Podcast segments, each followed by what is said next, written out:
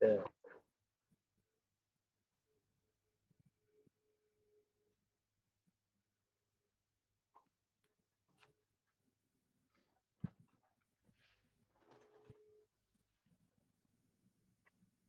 Андрюш, наверное, проспал? Ну, не знаю. Я ему уже сам звоню сколько. Хотя, А, ну, судя по всему, ну, в прошлый раз, когда у нас тоже такое же было, он же, ну, то ли не включил компьютер, получается, что, ну, не открыл эту сессию в Zoom, поэтому никто не подключился. ну, там, по-моему, подключились через Zoom кто-то, по-моему, то ли Сергей запустил, то ли я запустил. Мгм. Ну, что делать? Так, да нет, надо что-то делать. Либо звонить, либо... А чем мы в телеге-то не можем позвонить-то? Давайте в телеге-то позвоним. То же самое фактически. Почти. Не, телега, там плохая видеосвязь, это точно. А, вот как. Надо же. А мне в Тере говорили обратное. Нет, всё видеосвязь нормально. хорошая по WhatsApp, по, по телеге не очень. Нет ответа. Так, ладно, Нурсултан, запись-то получается, нет?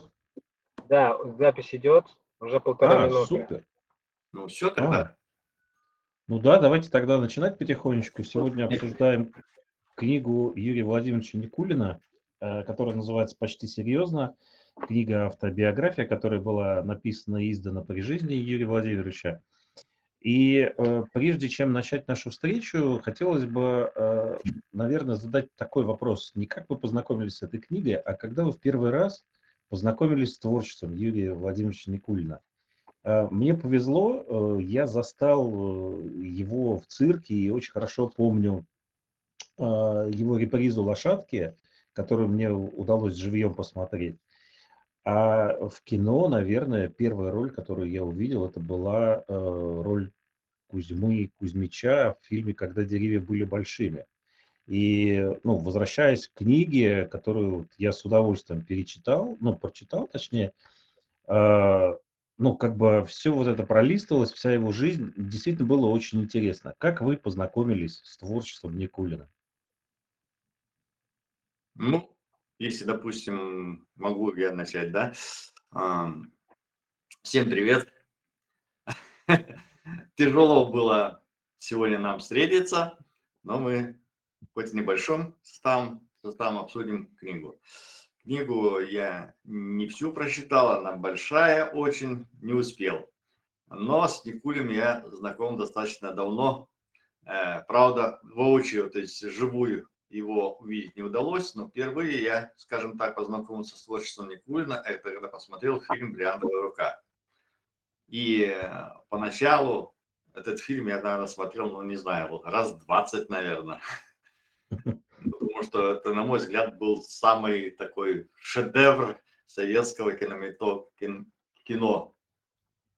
Ну, в общем, на тот момент, на тот момент, а может быть даже не на тот момент, может быть э, вообще, если сравнивать э, фильмы и сравнивать актеров, на мой взгляд, это просто ну, супер-супер актер. И очень странно было узнать, что его никуда не принимали. Непригоден для кино, непригоден для театра.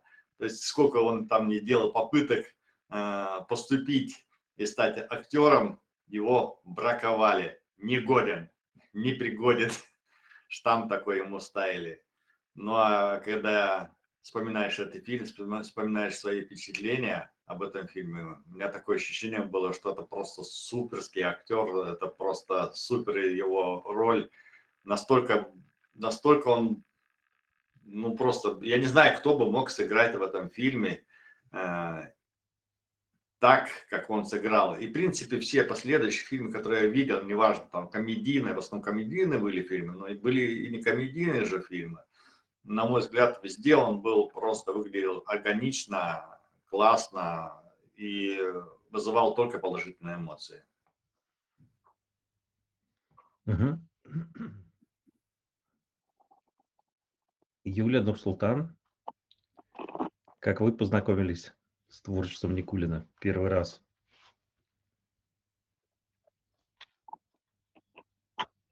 Доброе утро Э, всем. Соглашусь с, я уступлю даме. Спасибо. Спасибо. Доброе утро всем. Я вот тоже пытаюсь вспомнить, но так как э, детство, да, было только телевизионное, поэтому, ну, я не могу, да, вспомнить, какой фильм. «Бриллиантовая рука», конечно, точно, да, когда деревья были большими, возможно, ну, знаю точно, что смотрела, да, но скорее вот эти комедийные про э, там операция и, и ну, подобные, да, поэтому, конечно, да, поражал творчеством. Э, не знала много лет, что он э, артист цирка. Почему-то вот действительно это э, так, когда у нас первый, второй канал всего, поэтому телевизор смотришь, и, и то ограничено, да, эти фильмы. Вот. Но вообще я хотела обратить внимание на ну, поблагодарить за то, что выбрали эту книгу, и я ну, в какой-то степени вынуждена была почитать, потому что ну, я категорически биографии ну, никак не могу читать. Для меня это очень тяжелый жанр для чтения. А тут я и читала, ну, по возможности, когда могла читать, я читала, и когда э, возможность, больше, конечно, слушала, и с удовольствием, да, я действительно послушала его биографию и э, историю, и согласна, да, что странно, что такого человека, ну, то, что действительно не брали в учё... на учебу, э, но меня-то все время удивляет, что э, эти люди, но я думаю, это потом, может быть, да, поговорить об этом. Давайте сейчас пока по... помолчу. Знакомство. Угу. А, Нурсултан?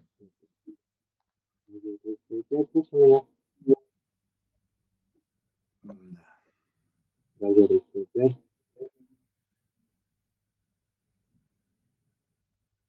Так, ладно.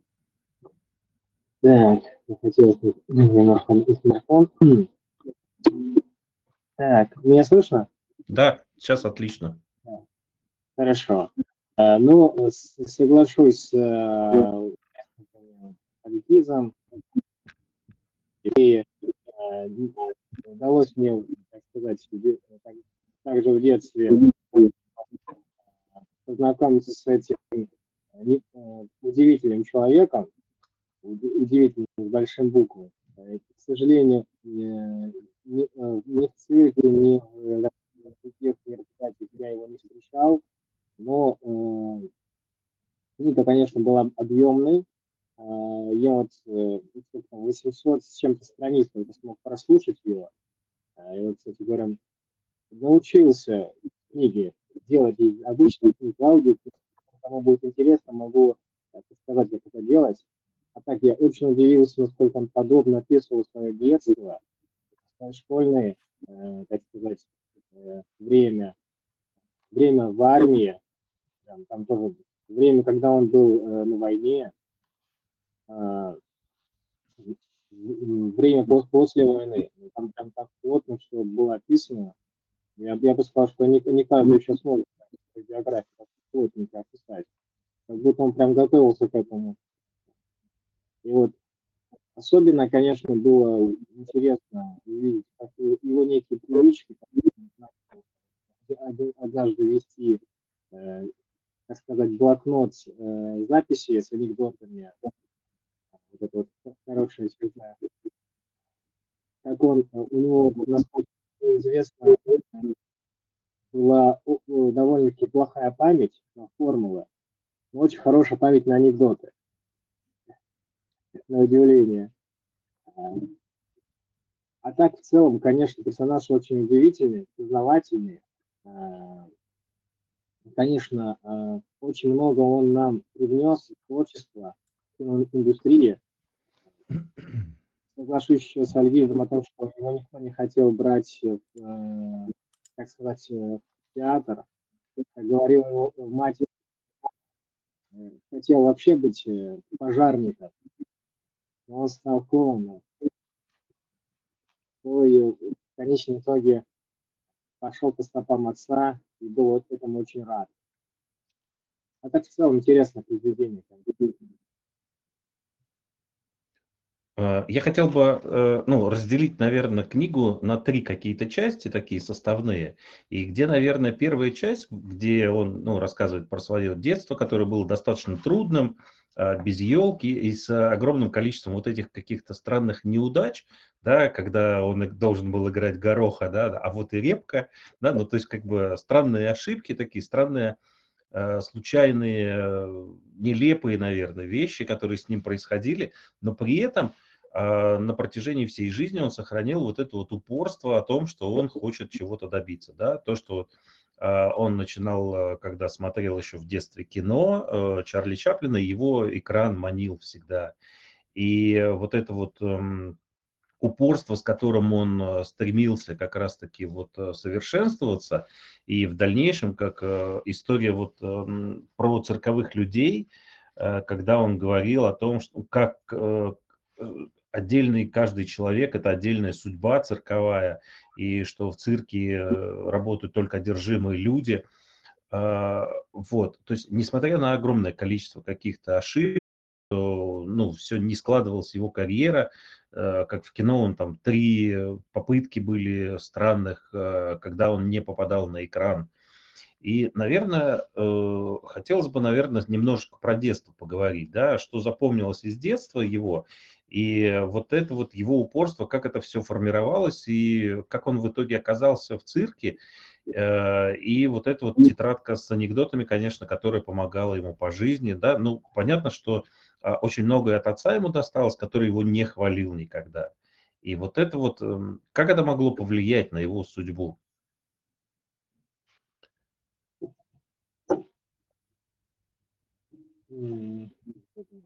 Ну, когда ему отец все время говорил, это ты сделал неплохо, да, ну, так себе похвала на самом деле, э, ну, то есть э, это как раз-таки каждый раз его подстегивало к тому, чтобы э, что-то доказать самому себе в первую очередь, наверное.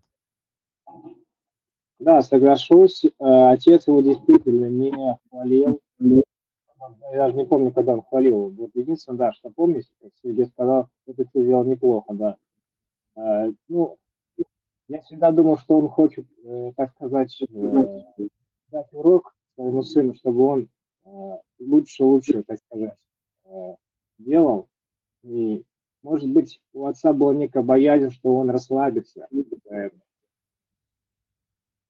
А так в целом, э, мне игры понравились.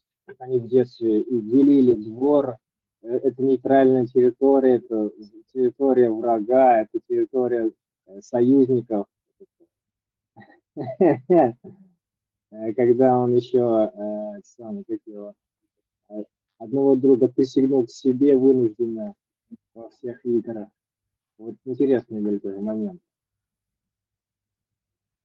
Да.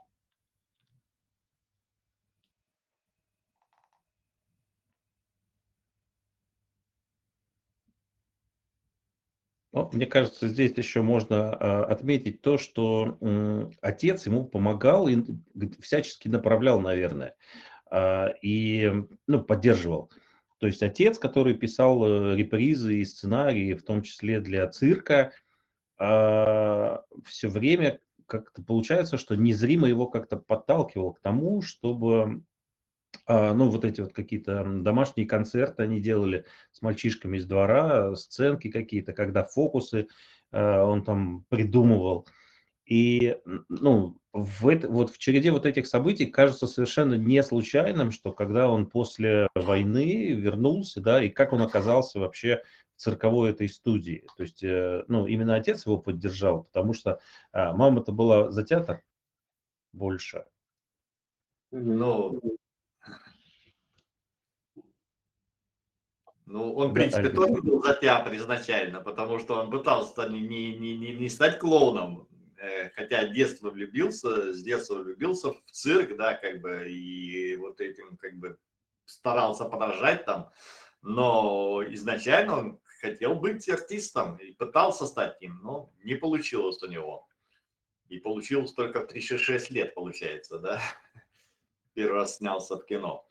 А, ну а почему он как бы по, в, этом, по, в, в этом направлении как бы сам все время хотел быть? Потому что наверное, потому что окружение, которое его окружало, это было вот связано с такими людьми, с актерами. Э, мать его э, играла в театре, да, и отец, в принципе, в этом, в, в этой сфере как-то вертелся. Плюс к тому же вот те же вот спектакли домашние, все это как бы, наверное, способствовало тому, что вот именно он в этом направлении, направлении и хотел развиваться. В принципе же, окружение создает человека. Если ты живешь среди волков, наверное, волком станешь. А если живешь в такой среде, то, то в принципе, очень даже возможно, что ты именно этим будешь заниматься. Не, не просто так же, наверное, есть династии военные, династии актеров и так далее. И если ты постоянно в этой среде вертишься с детства, то, наверное, практически очень большая вероятность, что ты в этой, этим и будешь заниматься. Мне кажется, именно с этой точки зрения, ну, это являлось причиной, почему он хотел заниматься вот именно э, актером стать, либо вот, ну, в будущем уже, когда не получилось, захотел уже цирком заниматься. И вот после этого уже это была основная его профессия. И несмотря на то, что он был популярен в кино, но все-таки он всю жизнь в основная профессия у него, как стал он клоуном, так и осталась основная профессия клоун. Я помню, когда он рассказывал, как он, э, как сказать, начал свой путь, э, свою любовь в этот, э, как сказать, свою профессию. Он помню, когда привел, э, нашел будущую супругу, он как раз и спросил, а ну, э, что-то наподобие, что вам понравилось, ну, или что, что, почему именно вот, э, цирк, когда он пригласил в цирк, а, и он однажды сказал, что меня, я э, влюбился в цирк с первого, с первого раза, как, как только меня отец туда так сказать, пригнал. Кстати, во второй раз он потребовал, чтобы его, э, так сказать, завели в цирк, он именно потребовал. И, кстати говоря, когда он привел э, хочу задний вход с конюшни, привел эту свою девушку в цирк. Кстати, случился несчастный случай, его прямо в больницу э, от самого такие э, на удивление отправили. И э, что интересно, оператор была его матушка. Когда услышала э, фамилию Никулин, а какой Никулин? Юрий, вздохнула, ох, Мгм. Можно добавить? Да, конечно. Да, э, я хотела сказать, вот все-таки в том числе, я читала книгу, конечно же, как, и- как и библиотекарь, да, и я смотрела, как, как она сделана. То есть там же он, ну, понятное дело, что не просто подряд все описывал, да, ну, как, как говорится, вот э, всю свою жизнь. Он все-таки действительно он выбирал и нам показал те сюжеты, ну, я так воспринимаю, э, и истории из жизни, и детства, и э, военной в том числе, да, и, ну, вот, естественно, становление, да, основного. Именно те моменты, которые повлияли на него как на актера. Вот помните историю про мошенника с часами? Помните, вот когда он у отца забрал, взял, да, тайно взял эти 30 что там, 30 рублей, да, пришел отцу, все рассказал. Отец что сказал? Отец сказал, «Э, ты посмотри, какой актер. То есть вот этот, э, да, воришка, он не, ну, понятно, да, негативно, но, но он обратил внимание именно вот его, на его артистический талант. И очень много таких вот сюжетов, вот именно, э, когда э, именно вот эти артистичные, ну, я не знаю, какие-то артистические способности акцентировалось со стороны его отца. То есть это вот не один такой случай. Или, например, про там вот эти детские, да, их хулиганские эти игры, что э, как бы там пожалейте, да, меня там ребята обижают. То есть это все равно именно та история, которая подтверждает о том, что, э, ну, он не просто стал актером. То есть, э, возможно, у него были какие-то истории, как он, я не знаю, табуретки колотил. Ну, наверняка, я, я не знаю. Но просто вот он нам показывает, да, именно из своего детства воспоминания именно такие. Наверняка он ходил в музей, он ходил, вот, естественно, и в кино и, и так далее. Но э, об этих историях вот э, в своей автобиографии, он, ну, не так часто, да, показывает, поэтому мне кажется, что тут в том числе этот вот художественное произведение, ну, в какой-то степени, да, произведение это все-таки художественное, да, но выстраивалось именно так, чтобы показать, как становилась его карьера как артиста, ну, и впоследствии, да, раз не состоялся артист театра, ну, поначалу, да, то как артист э, цирка. И, соответственно, вот эти все этапы. Потом же он, когда в цирке, он тоже нам очень подробно рассказывал о том, как он становился классным, уникальным, самостоятельным и единственным именно в своем роде, да, артистом. Вот эти все, весь поиск его. Поэтому я думаю, что и он сам нас направлял именно вот на, на, на такое вот восприятие его. Угу. А, ну, здесь надо заметить о том, что вся книга построена таким образом, что Никулин рассказывает не про себя, а про людей, которые вокруг него, и таким образом мы как раз-таки узнаем его характер, да, его принципы основные, как он сам формировался как личность. И, ну, про отца я хочу добавить, что э, именно отец ему подарил э, в каком-то там в детском совсем возрасте а, вот эту первую тетрадку для того, чтобы он записывал веселые какие-то песни и анекдоты. И потом, когда уже оказался он в армии, а, то у него уже эта книжка, естественно, пополнялась. И если помните вот этот спор, когда он на спор на 10 пачек папирос, они поспорили, да, кто знает больше анекдотов, и он достаточно легко выиграл а, этот спор, и потому что у него в тетрадке было полторы тысячи анекдотов записано. Вот. И Э, ну, наверное, здесь я хотел еще вот э, немножечко про то, что вот эта тетрадка, как формировала его характер. И э, там же такая интересная штука, он когда был в армии, и в, в те дни, когда у него уже должен был быть дембель, началась война. И он задержался еще на много лет. Ну, то есть как бы он не возвращался домой, он остался в Ленинграде, защищал блокадный Ленинград. А, но а, вот эти вот есть несколько э, действительно смешных историй про то, а, как он, несмотря на то, что вот эти вот э, горести и лишения войны, да, блокадный Ленинград, как ему чувство юмора помогало выжить в том числе. То есть это вот э, история про мышь, история классная про когда шли там целый день в другую часть или куда-то там и когда командир спросил, инструменты взяли с собой, да, он же классно отыграл и пошутил, а, то есть, а, да, взяли ложку, достал. То есть именно тогда формировалось вот это вот, наверное, сейчас относительно уникальное его качество такое, как импровизация. Достаточно сложная история на самом деле. Но вот именно а, наверное, вот я хотел обратить внимание вот про тетрадку, да, и как вот а, чувство юмора ему помогало по жизни дальше вот, ну, как бы идти. Это... А, ладно, ну что, ладно, давай. Давай, давай. А, да я просто хотел э, добавить в тот момент, когда э, был спор, он, кстати говоря, говорил, что перед спором он посмотрел э, свои анекдоты, и как раз это ему помогло. Да, конечно, да. Он на любой анекдот, который он начинал, он мог, он мог продолжить.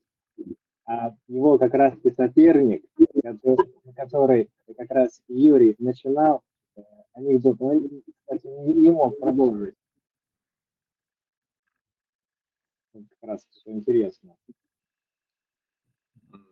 Про тетрадку я вот слушал еще интервью Никулина по поводу того, как он написал книгу, да, и он как раз э, сделал упор на свою тетрадь. Он сказал, что он не просто там записывал там анекдоты, смешные истории, он записывал практически все, что было важно в эту тетрадку. И потом на основании как раз этой тетрадки ему было, говорит, он говорит, мне было легко написать книгу, потому что, в принципе, у меня все, что я хотел вспомнить, у меня в тетрадке было записано, говорит. Мне просто надо было написать ну, связать эти э, факты воедино, э, историю э, создать и написать. И, кстати, по поводу биографии, на мой взгляд, это не совсем биография, по сути дела, он биографии и не писал. Он писал действительно о людях, которые его окружали, в основном о людях, о том, что это были за люди. И если посмотреть, то, наверное, там вообще нет ни одного плохого слова о людях, которые его окружали. То есть он во всех, в принципе, отзывается только с положительной точки зрения. Поэтому тетрадь, да, это очень важную роль сыграла э, в том, что мы вот имеем такую книгу. Угу. А после войны, э, когда он вернулся, да, и вот эм, мне очень нравится вот эта история, как он оказался в цирковой студии. А, история начинается издалека о том, что они с отцом по традиции, как обычно, как раньше, пошли гулять, э, ну, за сушками там, да, за баранками куда-то шли и покупали вечернюю Москву газету, в которой как раз-таки это и было объявление о том, что набирается, ну, желающие обучаться в цирковую студию как раз-таки.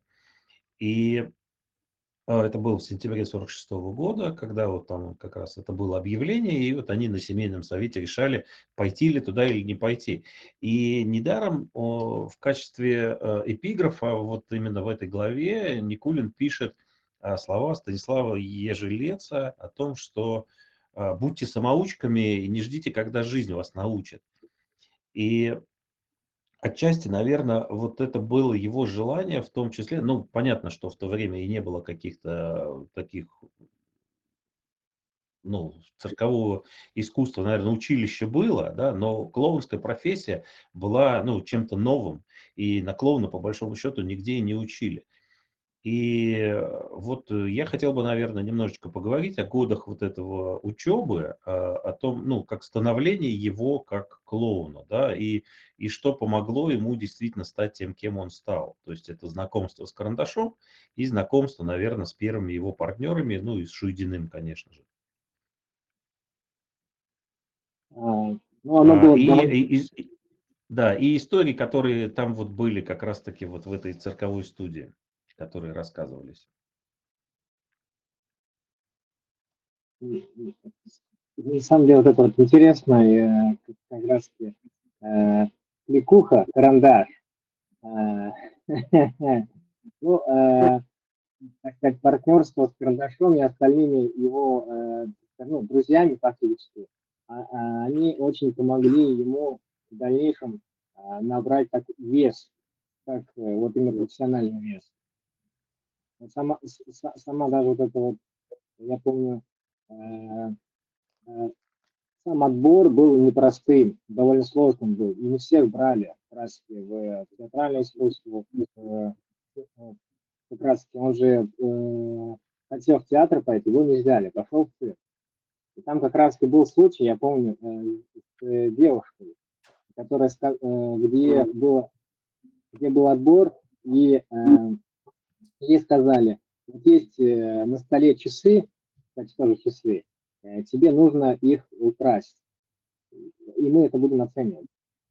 И она там целую истерику завела, то что как, да, на такой поступок, э, самый такой, да я на вас буду жаловаться, плакала, и это самое, и, и, и, и, и покинула их, а в конечном итоге они начали думать, а может, правда мы неправильно с ним поступили, девушка хорошая. Смотри, посмотрели на стол, а часов-то нет. Понимаете? Она там вернулась, сказала, ну вот, мне сказали, э, украсть часы, вот я, я их украла. Но в целом отбор, конечно, был непростым. А, но, э, насколько мне известно, э, насколько я помню, я, вот, много было случаев интересных, Дашком. Они потом благодарили его за то, что вот он, э, так сказать, ну, поднял их вот, в профессиональном уровне. Потом э, Николин со своим другом ушли от него, так сказать, за парочкой. Ушел вот владык, и он ушел, как говорилось. А, я, кстати говоря, таки не понял, почему оттуда ушел. Видимо, э, им хотелось, насколько я помню, расти самому, а не расти внутри одной организации, Единственное, что я помню. А так в целом-то в целом им, им не было ничего такого, чего можно было уходить. А такого как раз замечательного учителя, как Кандаш.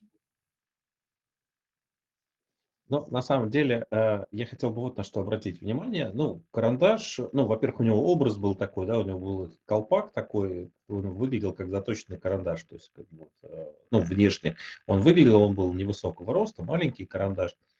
А карандаш не любил, когда его называли по фамилии Румянцев. А, ну да, действительно, он очень, действительно, очень был смешной клоун, да, и который собирал э, цирковые программы. А, вот. И я хотел вот на что обратить внимание. Э, ну, понятно, что сейчас мы про карандаша еще чуть-чуть поговорим. Давайте, Юль, что ты хотел сказать? Микрофон. вот у вас не работает. Все, все а, одновременно не работает. Да-да-да. Э, я хотела да, обратить внимание, кстати, на то, что становление, да, вот вы правильно, Сергей, напомнили, да, он везде почти цитирует, да, как Ежелец, да, правильно? Да. И он же говорил о том, что у него всегда, кроме его записной книжки, и был Гашек «Похождение бравого солдата Швейка», то есть это тоже сказывается, да, литература, там, не знаю, не Дубровский какой-нибудь, да, условно говоря, героическое произведение, да, там, я не знаю, не стихи Есенина, что-нибудь, а именно это интересная, ироничная э, и житейская такая книга. И э, то, что он действительно э, Э, вот если, да, говорить о, в том случае, да, как он поступал, как он, э, он рассказывает, да, о поступлении и о работе с карандашом, для меня вот это важно было то, что э, карандаш их учил думать. Вот это важно, потому что это было неоднократно. А, с одной стороны, вот э, и я для себя даже параллели определенные провела с его отцом, потому как такая же, ну, подобные были э, истории, да, что он его направляет, но в то же время вот так прям, как многие бы, например, отругали за то, что, вот помните, там была тоже э, история в их э, э, репризе, когда партнер заснул, и не вышел, и не помню, где где-то там он на диванчике прикорнул и не вышел. Угу. Он их не выгнал, он их, ну вот прям вот так не отругал, чтобы они сами, ну вот почувствовали себя, да, виноватыми и оценили э, ну, вот этот, э, в том числе, да, и человечность, и профессионализм карандаша, потому что в любом случае номер закончился, и, и он, он старался, да, из них сделать людей.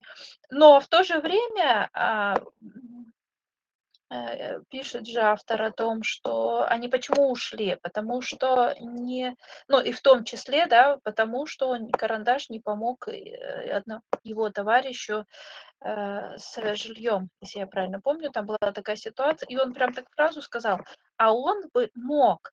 И это тоже повлияло э, на, на становление да, самого Никулина, потому что когда он был директором, да, он старался всегда помогать э, и умел разделить вот эти, где, как там, где очередь из тех, кто на халяву что-то там хочет, да, отхватить, а где действительно люди, которым, которые нуждаются в помощи. То есть это действительно очень большой отрезок э, формирования характера, да, самого Никулина, работа с карандашом.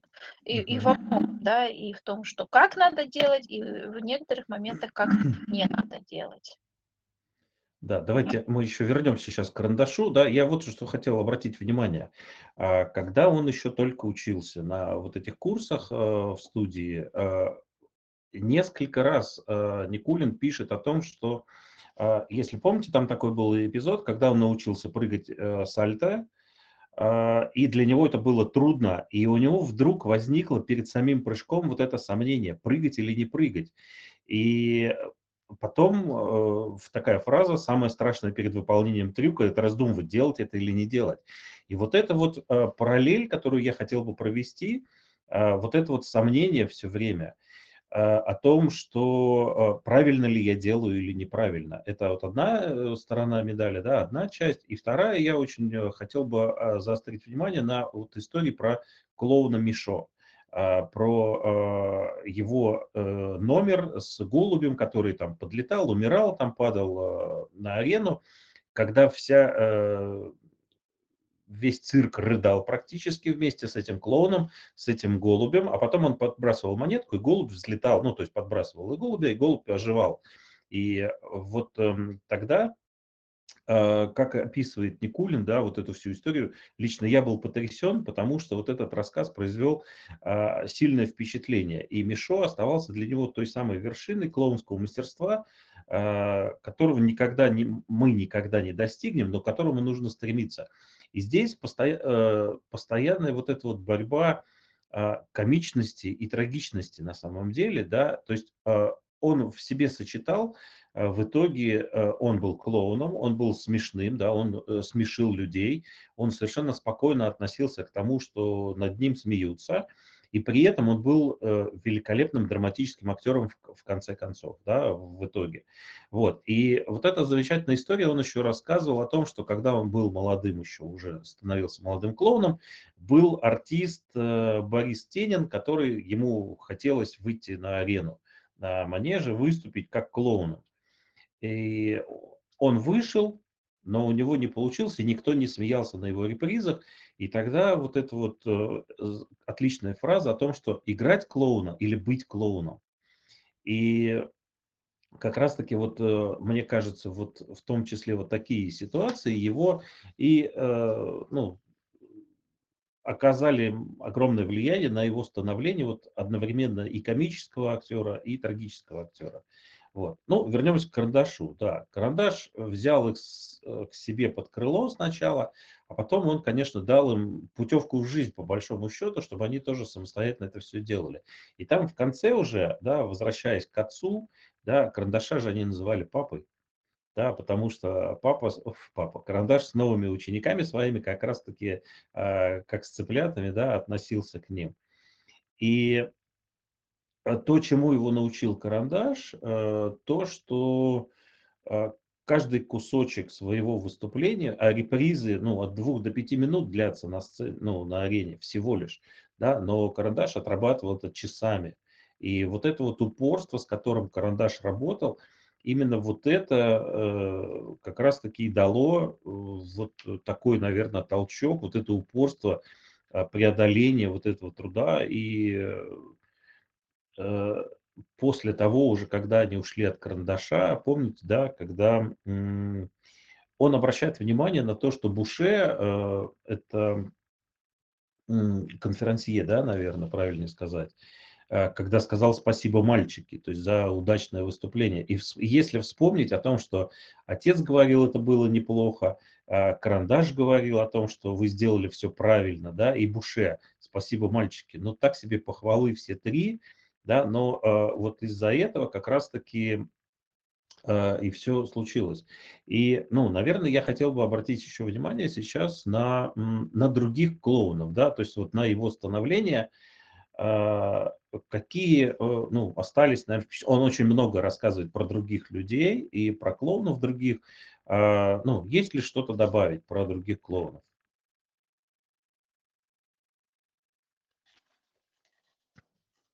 Кроме карандаша. А, я, я напомню, бы, это были... Да. Я бы добавил бы про Альберта. Вот он, конечно, мог... Он очень много где проявился, особенно там, где э, он мог фактически создать любую, э, так сказать, э, выкрутиться из любой ситуации. Там даже был случай у них такой, когда все пошло к чертям, они даже закрывались, кстати, несколько таких случаев было, когда они вот создавали мероприятия, после этого они бац и закрывались, там, люди сдавали билеты. А бац, а однажды там, они позвали Альберта, и Альберт прям все поменял, весь сюжет. Ну, представьте, они готовились там, за неделю, за месяц, да, э, к сюжету, костюмы. Бац, э, что-то пошло не так, и они решили либо закрываться, либо вот э, последняя возможность пригласить их, так сказать, темную лошадку, или как сказать даже правильно, Альберта, и он прям все поменял, и, э, и в конечном итоге мероприятие получилось лучше, э, даже ну, сказать, на, на превосходном уровне, на высоком уровне, так сказать. Его, его методы, конечно, были жестокими. Как он даже, даже я несколько раз посмеялся, когда он говорил о том, что, мол, а, а вот ты будешь э, зайчиком, как- как- какой же я зайчик, у меня рост там метр, там, по, по два метра, да. А, И вы будете в лесу лаять. Где же вы видели, что в лесу зайчики лаяли? Э, ну, И вот Альберт, конечно же, мог прям, ну, он там, я бы сказал, э, актер э, от Бога, потому что он мог прям спасться их, и так было несколько раз. Они сами говорили, вот если бы не Альберт, мы бы никогда- не смогли вот так выкрутить эту ситуацию. Прям. Всем понравилось. А, вс- Все, все как раз таки прям а, были удивлены этим, что вот, мол, а, м- мероприятие это как раз спаслось, а, как один из персонажей, из самых ярких, я бы сказал. Они потом его а, и похоронили, к сожалению, прям с грустью, с печалью. А, а так, конечно, он м, очень много дал м, в жизни Никулина. Можно сказать, и и был его, так сказать, один из лучших его друзей, учителей. Э, Я хочу, можно, да, добавить? Да, конечно. Э, Я хочу, я, к сожалению, не помню, по-моему, э, он его назвал Серго, да, вот э, у него там еще смешная кличка была, то ли Муси, Муси, Му- Мусик или как-то так, не помню. Вот он рассказывал очень, ну, такой большой отрезок времени посвятил этому клоуну, который в итоге спился. Вот, к сожалению, да, Мгм. четко не помню, как. Ну, по-моему, вот это про него была история. А, что, на что вот он обращает, он, на что я обратила внимание, что Никулин очень подробно рассказывает о тех репризах, да, которые клоун, он много, да, примеров приводит из артистов, много чего рассказывает, да, что он взял, что не взял, но он именно подробно рассказывает, что именно. То есть даже про те трех братьев клоунов, он тоже, он прям их описывает. Один был такой, да, там белый клоун, второй был рыжий, именно ботинки, там ам, грим, носы, парики и так далее. То есть э, для него было важно э, вот именно становление поиска и своего образа, и в том числе да, через описание других. И действительно, вот опять же, тут же его про, э, проявляется доброта э, в, и в описании да, других артистов. Он с сожалением, конечно, говорит, я вернусь да, к этому человеку, который вот в итоге э, погиб вот из-за этой болезни, зависимости. Так он говорит о том, что были и другие артисты, которые завидовали. То есть он, он не, не прям вот конкретно осуждает, прям вот резкими словами, что часто да, бывает. Он просто очень ну, конкретный привел пример. И при том, что он сразу сказал, что я не буду называть э, фамилию там имя плохого вот артиста, но вот пример ситуация такая-то, что он видит, да, что человек трезвый, он ему при, ну, прям подает стакан, чтобы, естественно, человек выпил и не смог работать. И потом выходит со своими не ну, такими, скажем так, э, не, не самыми удачными и правильными э, репризами. И, э, естественно, вот э, что-то важно, действительно, что он именно акцентирует, Никулин, я имею в виду, да, акцентирует внимание на хороших, да, на интересных примерах, которые э, повлияли на него как на мастера, то есть и на что именно он обращал внимание в том числе. И он нам, кстати, э, я, например, тоже, когда слушала, э, вот он прям пример приводил неудачные репризы. Я бы никогда, может быть, и не подумала, так как у меня маленький опыт, да, э, ну, практически никакого опыта посещения цирка, в том числе и клоунов только по телевизору, так я бы, может быть, и не оценила, что это не самый лучший юмор. То есть, ну вот для меня, ну, клоун и клоун, вышел и вышел. А он прям вот показывает, вот это хорошо, это правильно, это круто, это так должно быть. А, ну, вот это вот такая простенькая, а то и в какой-то степени и пошлая история. Так вот так вот делать не надо. Э, И это он очень, ну, ювелирно все это показал. Это очень интересно. Мгм. А я хочу, наверное, обратиться к тому, что вот эм, был два дуэта, на который, которым он тоже, э, Никулин уделяет пристальное внимание. Два клоуна, а, Димаш и Мазель, а, два старых клоуна, которые эм, по Мазель говорил, да, о том, что клоун это король манежа, умрет клоунада, умрет и цирк. Э, ну, кончится цирк. И после своей смерти, уже когда Димаш вышел, клоун Димаш, на пенсию, они придумали для него отдельно роль, ну, потому что люди, одержимые цирком, да, они не могут жить без цирка. Для него придумали э, какую-то роль без слов, а, и как он работал, Димаш, да, как он приходил за час до спектакля, да, перемировался, делал гимнастику какую-то перед выходом а, на манеж, нервничал так же, как, наверное, всю жизнь, когда выходил на, на арену. И вот эта вот фраза о том, что у него в роли не было ни одного роли, но он готовился к ней так, будто это была самая главная его роль. И вот это как раз такие отношения и формирование Никулина как клоуна как э, тому, что насколько, это, ну, насколько серьезно смешить людей и насколько это трудно. А другую историю я бы хотел бы, наверное, рассказать про э, семью Кис, ну, брат и сестра, Виолетта и Александр. И Александр, ну, это жонглеры, э, и Александр был, ну, наверное, очень талантливый, один из лучших жонглеров в советском цирке. И которому еще отец его, э, ну, говорил о том, что он должен быть такой же, как Растелли. А, это итальянский жонглер, всемирно известный. И насколько Александр отдавался этой работе, да, пойду побросаю что-нибудь, и он уходил на несколько часов. И когда кто-то из э, сотрудников цирка подшутил, да, и сказал, что вот я как, ну, из старых сотрудников, да, э, я видел вот Растелли, у него был такой номер, когда он э, головой два мячика отбивал и четыре палочки еще бросал. Ну, то есть одновременно сложная история для жонглеров. И когда Александр Кис хотел быть ну, лучше, чем Растелли, чем свой как бы учитель, и три месяца он занимался, да, три месяца он тренировался по 8-9 часов, и в итоге это научился это делать. И когда потом признался о том, что такого не было никогда, я придумал, да, насколько самоотверженность, самоотдача а, вот в цирке, да, или про то, что Виолетта делала, а, там, по-моему, стоя на голове с бочкой, было у нее вот этот номер, да, трюк с бочкой, да, который Виолетта тренировала три года.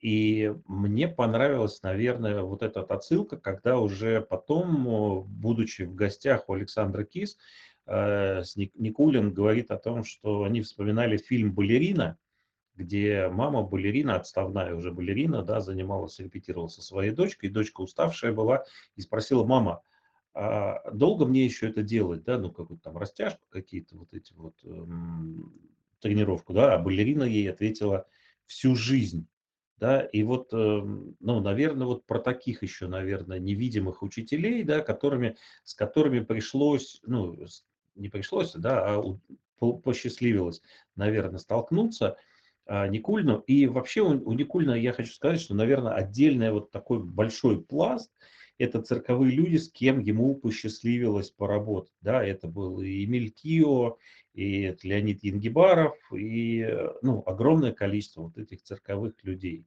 Это там и Филатов был, это цирк Филатовский был, и Никитин, Венецианов. Ну, то есть это достаточно известные люди цирк, да, которые, э, наверное, сформировали его вот именно и отношение не только к цирку, да, а и к жизни, и к людям. Давайте вот, наверное, про цирк, да, закончим, наверное, последнее, да, о том, что а, с какой теплотой он про всех отзывался, да, и э, какие истории вам, наверное, вспоминаются больше всего.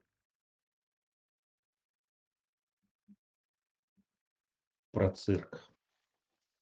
Ну, да, ну, чем... про, э, про цирк я помню, как он рассказывал, что не каждому хотелось бы иметь, быть на его месте, потому что, э, так сказать, э, даже не то, что когда над ним подшучивали, а вот именно то, когда э, приходилось все время не падать, э, приходилось все время так получать удары, когда его бьют. Э, и к тому же он рассказывал, помимо этого, некие такие, я сказал, ну, э, лайфхаки, что ли, если так можно назвать, вот циркачей. Вот, обязательно в номере должен быть кто-то низкого роста, кто-то высокого роста, чтобы было смешно. Ну и в, то, и в то же время э, так сказать, э, каждый, каждый должен, так сказать, э, хорошо знать свой номер. Э, Никулин как раз-таки он э, знал свой номер хорошо, и некоторые вещи он воспринимал, воспринимал действие сердца, а потом он как раз это понял, как делать не нужно. Так, а так в целом, конечно, а я помню, когда он в начале еще истории э, обязал себя страховать свою жизнь после того, как э, перед ним прям человек упал высокой, высокой, так сказать, э, высоты, и он прям после этого прям всегда страхует свою жизнь, жизнь своей, своей семьи. Это одним из уроков его жизни а, а, а, оказалось. В целом в истории его анекдоты очень, так сказать, везде ему помогли. Он мог в любой компании сказать анекдоты и, так сказать, быть всегда в углу почти в любом, в любом окружении. Так, из цирка. Друзья, ну давайте задумать, что там из цирка еще было интересного. Можно я, пока э, наш Султан вспоминает, я добавлю, что меня поразило, меня как администратора в первую очередь, да, а, он смог э, построить новый цирк. Но вот мне кажется, что это вот, ну, я не знаю, такая глобальная работа, потому что действительно в наше ну, в наших да, определенных условиях э, создать новое учреждение культуры, причем такое, да, ну, вроде как и развлекательное, но это все равно действительно это, это культура, это уровень да, развития в том числе, да, и наших наших, если пафосно говорить, э, жителей, но это все, это действительно создать но, новое, э, отремонтировать, ну, как он говорит, отремонтировать, но я считаю, что они сделали практически новый, э, новый цирк, и, естественно, это невозможно да, только на собственные деньги, и это невозможно просто прийти и попросить постройте нам, это настолько трудная работа, при том, что, обратите внимание, он неоднократно говорил, да, вот смотрите, он до 20 шести практически лет он говорит, я никогда за себя не думал, да, я в армии был, меня организовывали, да, меня кормили, меня поили, мне говорили, куда пойти. Э, в церкви он был, ну, условно, таким подчиненным, потому что они все были в единой системе цирковой, как бы куда пошлют, туда вот, э, ну, какой-то, да, куда, куда направят, да, распределят. И вот э, сформировать именно такой характер, чтобы сделать и, и построить новое вот как бы помещение, да, и э, тоже э, мне понравилось, ну, я не знаю, опять же, так как я очень далека от этой жизни, но интересно, вот он говорит о том, что он не любит шапито, ну, то есть для него вот цирк все-таки это должно быть э, это здание, да, это со всеми удобствами. Если помните, когда они в какой-то командировке были с карандашом, он тоже говорил, как это они будут ночевать в цирке? То есть это, это ненормально, то есть это с одной стороны, это понятное место, да, работы, но в то же время, и они много времени там проводят, но это надо раз, разводить, и цирк должен быть именно вот ну, на уровне. То есть вот опять же это из, э, наверное, воспитания карандаша, все должно быть хорошо. Если ты делаешь что-то, ты должен делать идеально. Вот для меня вот его это такое отношение к цирку, э, мне, да, как говорят, теперь мне это очень зашло и поразило. Ну да, он э, был такой фрагмент про балаган в, в Кемерово, когда они пошли. Э, да, знакомый его повел, да, и когда он сказал, мне было стыдно от того, что люди выступали от имени цирка, ну, потому что это была какая-то халтура. Давайте к кино потихонечку будем переходить. Можно добавить? Ты... Да, да, да, да, Алекс, конечно. Я вот э, хотел сказать, что, наверное, вот книга называется почти серьезно. И, наверное, вот успех его вот, цирке был в том, что я не помню вот не помню вот цирковых номерах, которые я видел, ни разу, чтобы Никулин смеялся. То есть у него все, все вот эти, все его постановки были на полном серьезе. То есть он такое серьезное лицо делал, там, удивлялся, там, ну, практически, я не помню, чтобы он смеялся. То есть все его шутки носили серьезный характер. И вот э, даже вот случай был, когда он там друга своего Лева, э, Лев Дуров, да, он с ним дружил, и когда разыграл, когда прислал ему письмо, значит, якобы там приглашает их в Голливуд, там, со штемпелями, там, таким таким, ну, вот, подумал, ну, блин, сам, наверное, Никулин меня разыгрывает. Он говорит, так и так, это самое, ты мне прислал письмо? Да ты что, говорит, самое, я, нет, нет, самое, я тоже получил такое письмо, ждем, ждем. Мгм. прошло некоторое время, некоторое время, говорит, сам, ну что, говорит, сам, тебе кто-нибудь? Да нет, никто не написал. Говорю, а ты почитай, говорит, на штемпеле, говорит. Ну что, дурачок, дурачок, доехал, на штемпеле написано мелким шрифтом. То есть он все делал серьезно, серьезным ли- лицом. Плюс к тому же я хочу отметить, что он был очень увлеченным человеком. И если чем-то занимался, то, наверное, это делал просто от души и изо всех сил. Э, Когда он был клоуном, занимался э, этой работой, он полностью отдавался, стал директором цирка, пол- полностью отдавался этой работе. И э, заботился о своих сотрудниках там и так далее. И вот э, такой случай, там он тоже говорит, что когда там надо было сотруднику там квартиру выбить, он там пошел к чиновнику, там аргументов никаких не было, но он рассказывал анекдоты ему беспрерывно, тот устал смеяться, говорит, ну все, говорит, даем квартиру ему, ты меня, да, говорит, добил.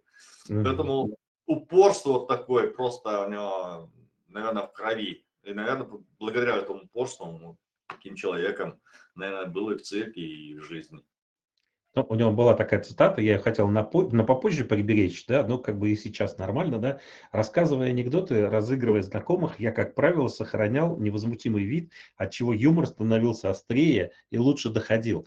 И, э, Да. и вспоминаются у меня две истории. Одна история была из школы, когда он рассказывал на уроках истории какие-то истории про Ивана Грозного, выду- выдуманные, причем очень серьезно. Все одноклассники там умирали со смеху, да, а учитель спрашивал, откуда ты это знаешь? Да, где-то я читал, да, то есть это совершенно на серьезных щах, когда это рассказывал. А, а другая история была, когда он в армии оказался в первые дни учебы, когда он спрашивал про циркуль, да, что это такое циркуль. Ну, трудно себе представить, как, как можно, не смеясь, об этом говорить. А, И по, по большому счету, ну, действительно, все хохотали, давились со смеху. А, Вот.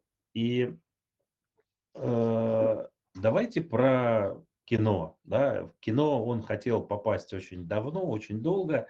А, В 36 лет э, он появился на экране, а, но до этого у него же тоже были какие-то попытки. И попыток было несколько, несколько неудачных, когда он в массовке, и мне очень понравилась вот эта история о том, что э, вы, товарищ, неправильно смеетесь в массовке, да, про цирк, когда снимали. То есть он не мог э, даже сыграть этого, вот, э, и его в итоге выгнали с площадки, да, потому что, ну, неправильно смеялся. Вот. Э, Что еще запомнилось? Какие-то, может быть, истории из до того, как пришла известность к нему? Но то, наверное, там описывается еще, что он э, очень боялся камеры, как бы. то есть он, он э, то есть практически от страха дрожал. Мне страшно было, то есть этой камеры, как переборол он это. Ну и факт такой, что вот э, первый фильм, который, ну, первый фильм был «Девушка с гитарой», да, а второй фильм, который принес ему известный «Пес Барбос», «Необычный кросс», да, и такой факт интересный, что этот фильм, оказывается, купила аж 16 стран, сразу там купили этот фильм, ну и купили еще по той простой причине, что все было понятно, там практически слов не было, перевод не требовался, и легко можно было все понять без слов. Э, Ну, вообще-то, на мой взгляд, я, в принципе, вот э, как бы э, только позже узнал, что он был клоуном. В принципе, я его воспринимал как актера кино. Мгм.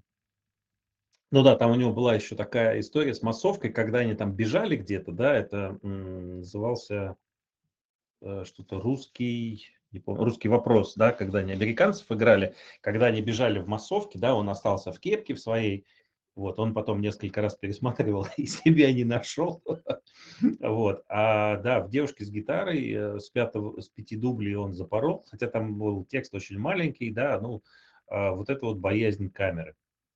А, еще я, знаете, что вспомнил, да, как он оказался в, у Гайдая, э, когда ну, Гайдай посмотрел на него, ну, балбеса нам искать не надо, Никулин как раз то, что надо. Да? А до этого ему еще какой-то актер приходил и говорил, э, а зря ты гримируешься, у тебя и так глупое лицо, да, когда в цирке работал. И так вот он и оказал, вот так вот, э, ну, давайте про балбеса поговорим, да, а, про вот эту роль и вообще про троицу Никулина, Моргунова и Вицина.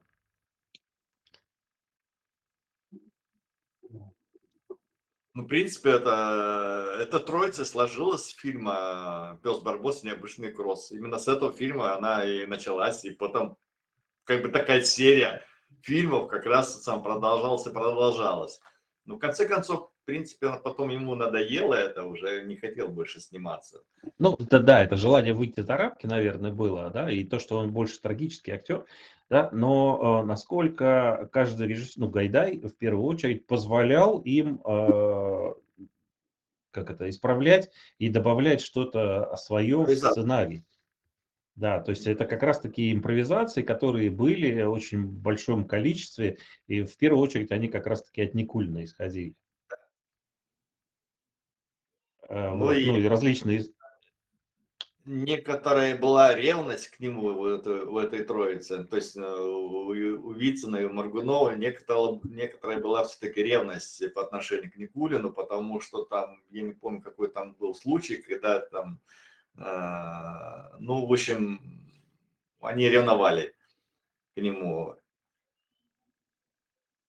Потому что в этой троице, в принципе, лидер был он. И, наверное, и, наверное, все-таки благодаря ему эта троица была, состоялась. А как только Никулин, скажем так, не захотел сниматься, и, все исчезло. И не остались там, допустим, партнерами, там Вицин и Маргунов. Все.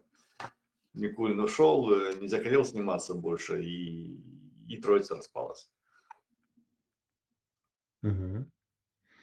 А, давайте про бриллиантовую руку, да. Бриллиантовая рука, роль писалась под него.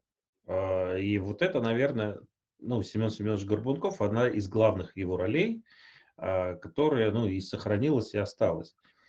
А, что, ну, помимо того, что там такая была импровизационная фраза, которая, ну, в такси, когда ему давал этот э, пистолет, да, и вот эта фраза «с войны не брал, не брал оружие», она непроизвольно была произнесена, и она вошла в фильм. Да, а чем еще, наверное, запомнился, вот, ну, какими-то такими, что сохранилось у нас от Никулина, да, и от «Бриллиантовой руки» больше всего в памяти?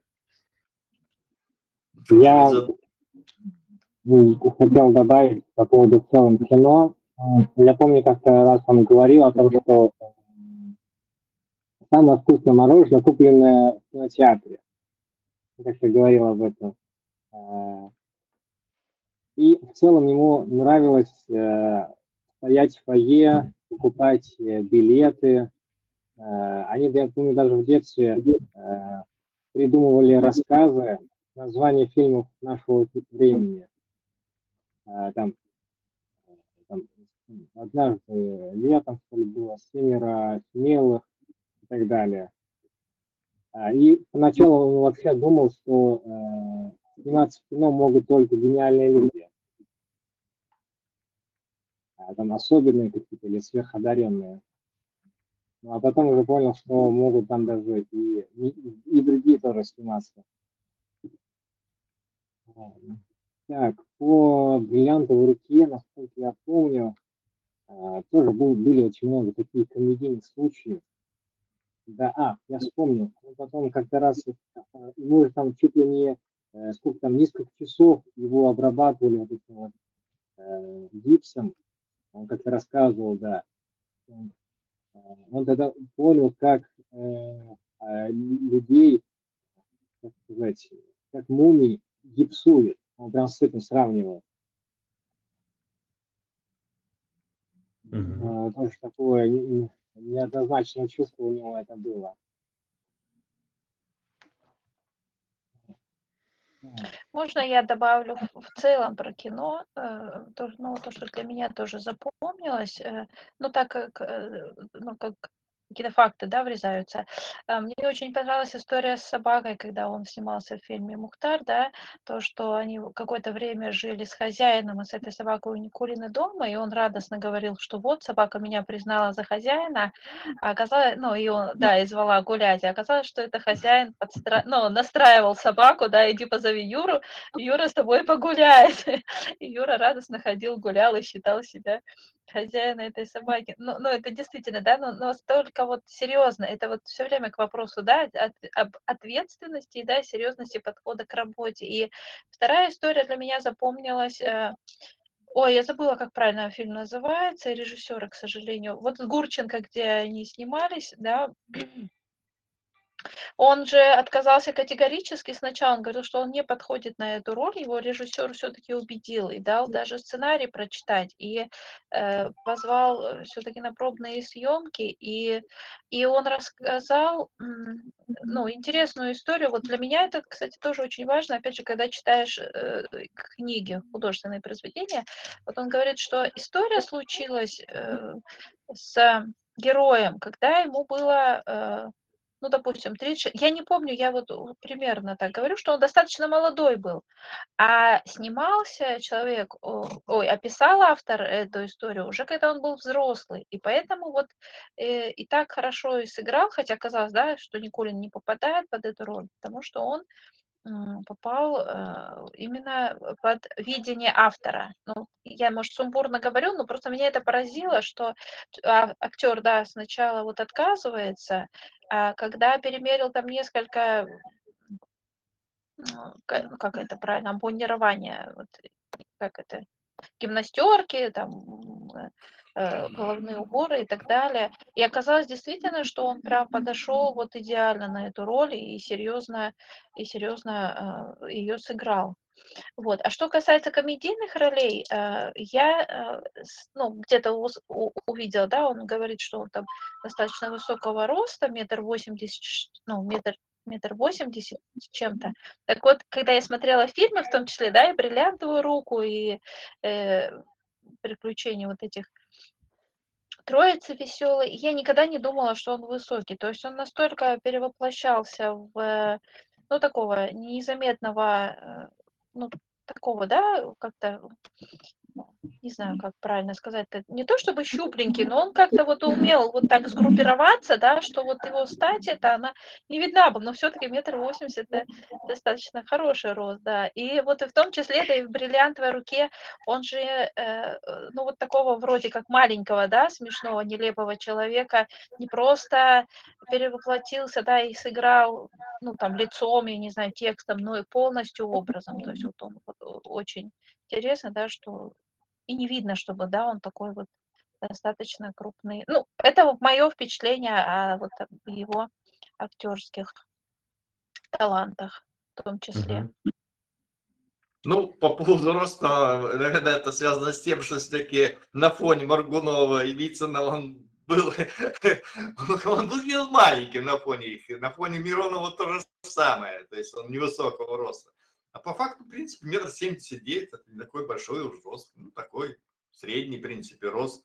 А на фоне больших людей, допустим, меня поставь на фоне там того же Сабоница, например, я буду вообще лилипутом. Хотя у меня рост почти метр девяносто. Поэтому все остается сравнение, скажем так, да. Ну, вероятно, меня окружают, да, мужчины значительно ниже, поэтому для меня метр восемьдесят это серьезный, серьезный рост. Ну, бриллиантовую руку, uh-huh.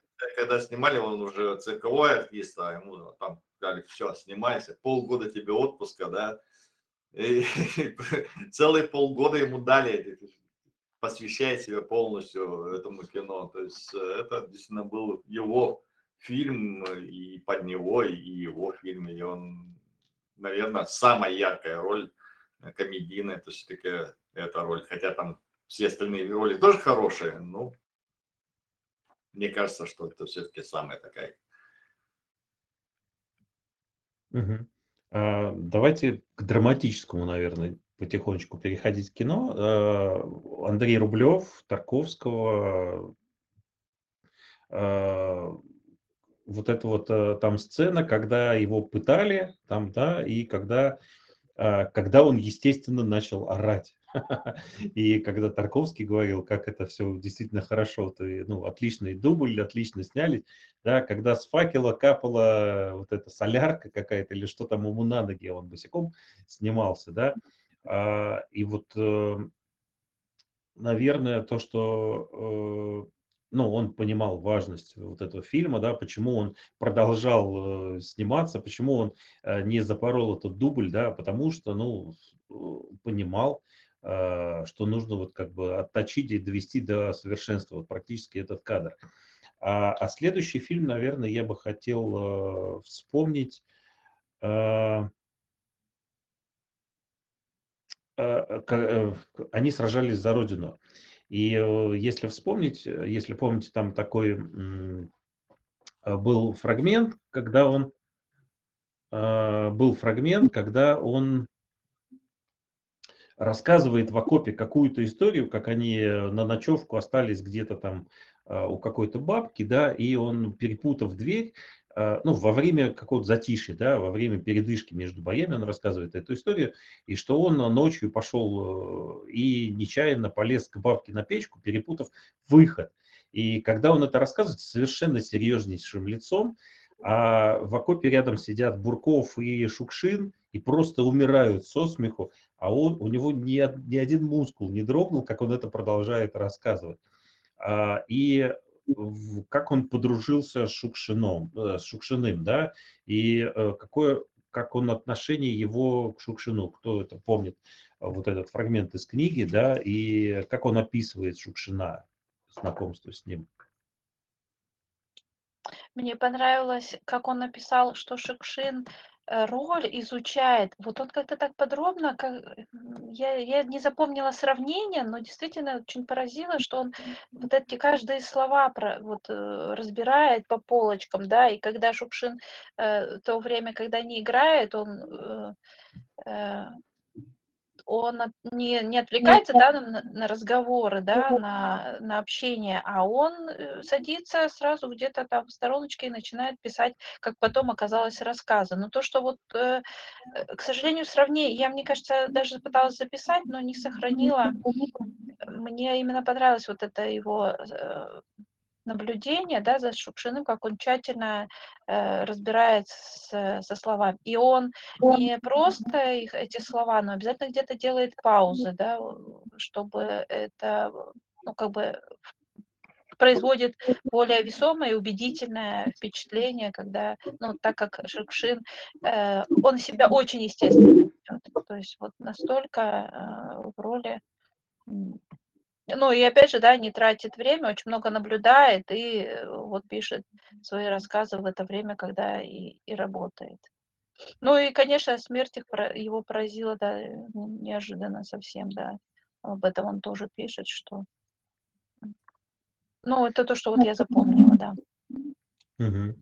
По поводу Шукшина, вот он описывает э, с такой теплотой его там и так далее, с положительной точки зрения и так далее но есть же, мы знаем, что он колотил свою жену, там, это был очень жестким, непростым человеком, а тут, э, как получается по книге, что просто, ну, Паненька Шукшин такой хороший человек вообще, то есть ни одного плохого слова, то есть можно сделать вывод, что вот он вообще про всех людях в своей книге описывает только с положительной точки зрения. Там есть какие-то такие моменты, там, некоторые, но опять же, они такие, такие мимолетные, не главные, а вот главное он выделяет э, в людях все самое хорошее.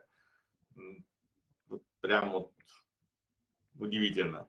Хотя Шушин далеко непростой человек был. Но вот именно только с положительной точки, с положительной стороны его описывают. Угу. А может быть, еще про кого-то, мы вот про Гурченко вспомнили, про Шукшина. А, с кем ему еще доводилось на площадке работать? Смирнов.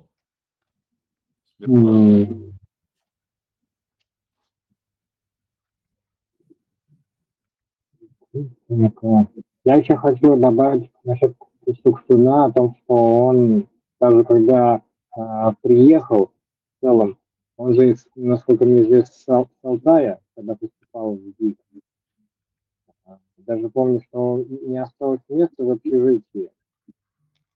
И он э, как-то решил, э, так сказать, в Котельнических, в Котельнических набережных, так сказать, переночевать. И его там вроде сторож, его э, себе ночевку. То есть человек как раз это говорит о том, что э, э, и то, тоже из любой передряги, если кусок, но его как раз и вытащат. Ну а так, в целом-то, э, Кувшин тоже, так сказать, хорошо повлиял на нашего основного персонажа. Он то, Ни- Никулин тоже немного, некоторые моменты у него э, заимствовал. Что-то в нем- получился. А так в целом, да, конечно, он на него ну, сильно повлиял. я. Он был хорошим для него другом, коллегой. У них было много ну, позитивных историй вместе с ним. Как актер в целом он был хорошим.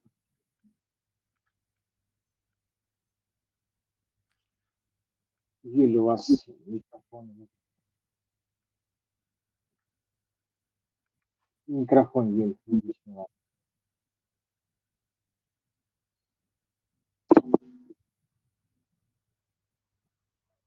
Алло.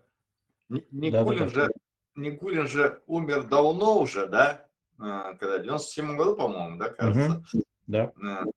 А, вот я сейчас вот так вспоминаю, у меня такое ощущение, что это было совсем недавно, вот вообще недавно. Такое вот чувство, что Никулин присутствовал, ну вот, вот буквально там пару лет назад. И когда я э, увидел дату, когда он умер, нифига себе, сколько времени прошло, как это так получилось. А Никулин все время вспоминается.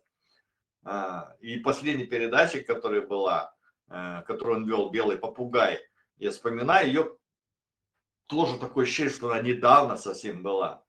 То есть, ну, не знаю, как у других, у меня такое ощущение, что Никулин присутствует, что он вот-вот недавно был. Мгм. А, да, э, это, наверное, последняя его такая, ну, не роль, конечно же, да, а вот э, последнее создание его вот какой-то вот этой передачи, когда э, с друзьями они сидели и просто обсуждали. Да? Но прежде еще я хотел, наверное, обратить внимание на кино, э, что у него была еще одна такая э, очень серьезная, очень сильная роль. Это фильм «Чучело» Ролана Быкова. А, Вот я вот этот тоже фильм очень хорошо помню. И, наверное, вот это вся какая-то вот его мудрость, наверное, да, вот скопилась как раз-таки в этой роли.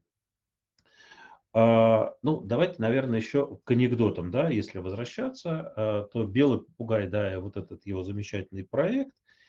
А а какие-то, может быть, запомнились анекдоты, да? Смотрите, потому что мне вот, а, что мне понравилось вот э, во время прочтения этой книги, а, вместе с прочтением этой книги мы не ограничились, большинство из нас не ограничились просто книгой. Мы смотрели какие-то репризы, может быть, пересматривали фильмы. Я пересмотрел, когда деревья были большими, с огромным удовольствием. А Я смотрел репризы цирковые его, какие-то интервью. И, ну, э, на самом деле огромное наследие он оставил, да, и, э, наверное, чтобы, э, наверное, хотелось бы еще ну, добавить каждому из нас, да, вот ну, про то, как, как вообще прошло вот это вот чтение и чуть больше, чем чтение. Ну, э, мне запомнилась такая история, которую он рассказывал. И как он утверждает, или информация о том, что он так утверждает, что это его была любимая байка, о том, как э, юмор спас жизни э, многих ну, людей, и немцев, и, и наших, когда они шли там где-то по полю, и неожиданно там по дороге там, неожиданно встретились с немцами. И от неожиданности одни пры- прыгнули в одну, в одну сторону, а другие в другую сторону. От железной дороги, да, да, да, один, один- из немцев перепутал, прыгнул в сторону, где наши лежали. И там с той стороны начали кричать «Ганс! Ганс! Ганс!» Наши схватили и кинули в ту сторону. Ну а в воздухе там вот проезда, про- издал непроизвольный звук, там, и все захохотали, там, после этого долго смеялись, и потом как бы бац, и разошлись, и никто не стал стрелять, говорит, ну, типа того, что э, смех, э, ну, как можно после того, как все смеялись, стрелять друг в Вместе, друга. да. Да, и вот как бы это юмор такой, который спас жизнь многим людям. Это такая история, на мой взгляд, очень показательная, что юмор, юмор это очень помогает э, в жизни и более того, даже спасает жизни.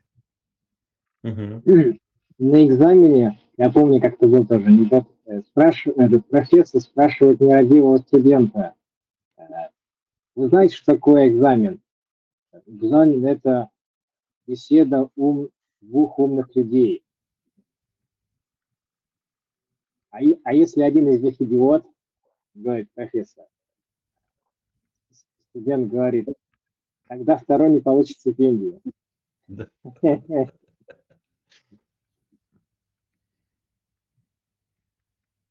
Ну, Это да.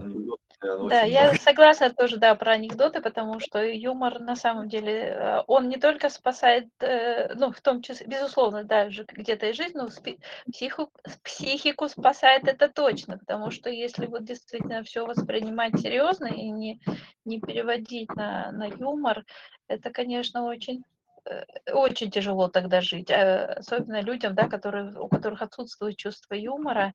А, Мне по поводу анекдотов там запомнилась история. Я вообще анекдоты вообще не запоминаю, поэтому для меня Никулин это вообще, ну, бог в этом плане. Несмотря на то, что они записаны, он их еще и запоминает. Я помню всего один анекдот, но он никому не нравится.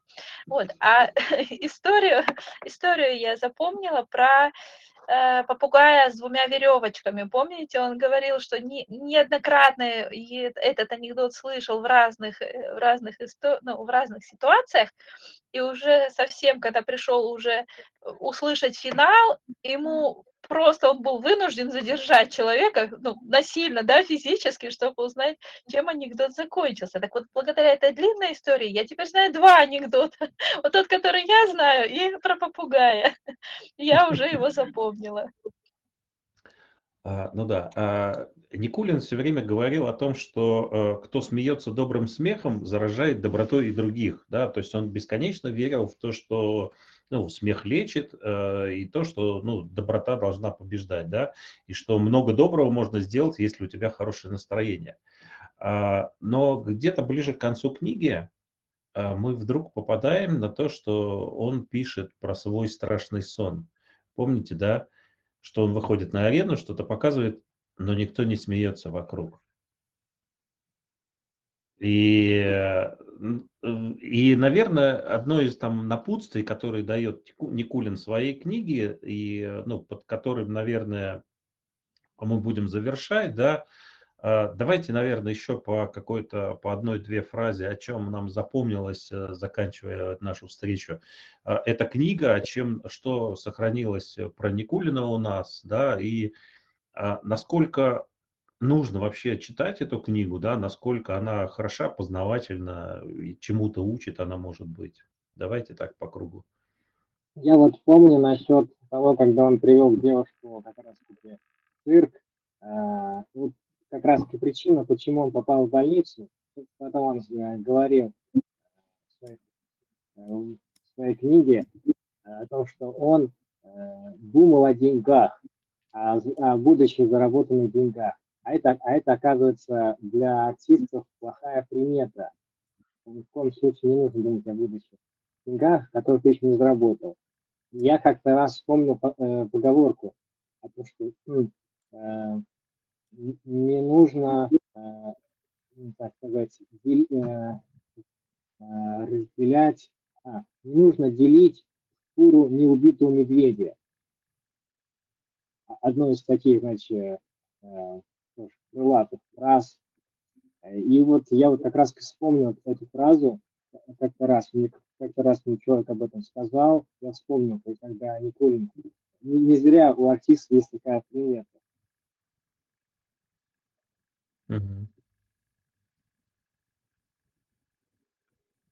Ну А, и Есть, есть что добавить?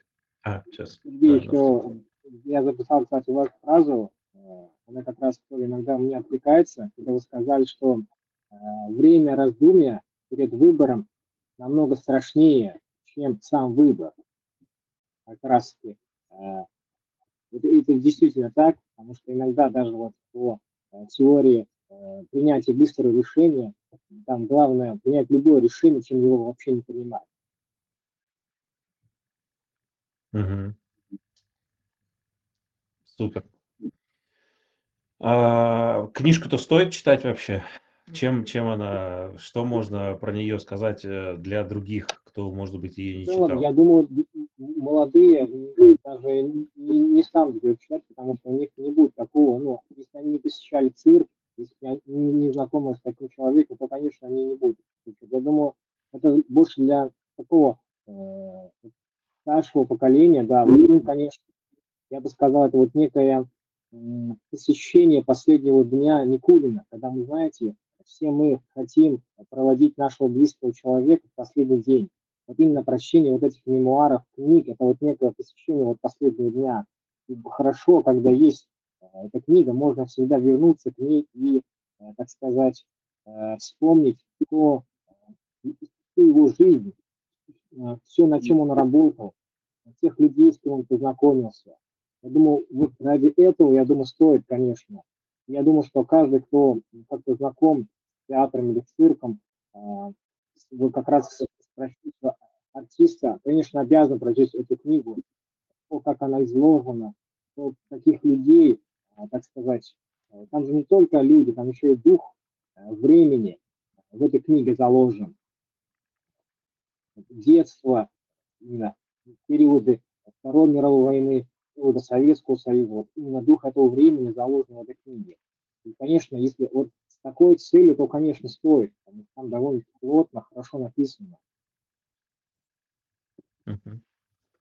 Хорошо, спасибо. Альгиз? А, Альбис, Ну, давайте. Да, Юля. Ну, я думаю, что, в принципе, э, читать, наверное, стоит любому человеку, который хочет думать. Если он хочет думать, если он хочет рассуждать, то эта книга очень полезна, потому что он дает множество советов в этой книге, как сохранить оптимизм, чувство юмора. А, И с этой точки зрения книга не только э, забавная история, которая описывает Юрий Никулин, но еще и полезная. Он, по сути дела, оставляет э, как бы свою жизнь как, э, ну, как пример того, как человек должен поступать. Книга написана, конечно, давно, а она из другой эпохи, из той эпохи, в которой я, в которой я жил. Э, И этой эпохи уже нету, у нас все уже не так. И цирк уже не так популярен, наверное, все-таки, и клоуны уже не те, и, и фильмы, которые тогда я смотрел, они уже не те.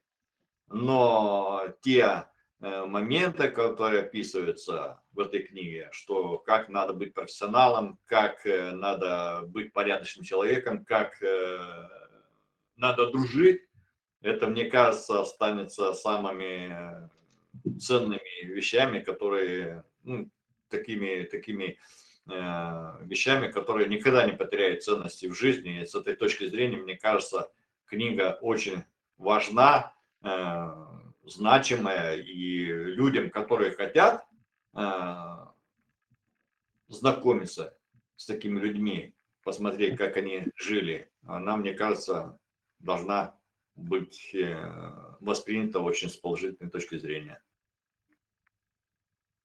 Отлично, спасибо. А Юля?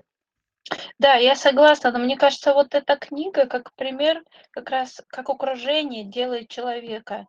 Вот э, смотрите, у него же, ну, все имеет значение, да, в детстве описывается, да, как, в каком он, да, окружении воспитывался, как воспитывала семья, то есть определенные м, ну, не то чтобы учебник, это как раз дополнительная литература по чтению, как вот в том числе и детей воспитывать. Ведь я вот просто с этими часами вот заморочусь, потому что могли бы его отлупить и отругать, и чего там только вот э, родители не могли, да, с ним сделать.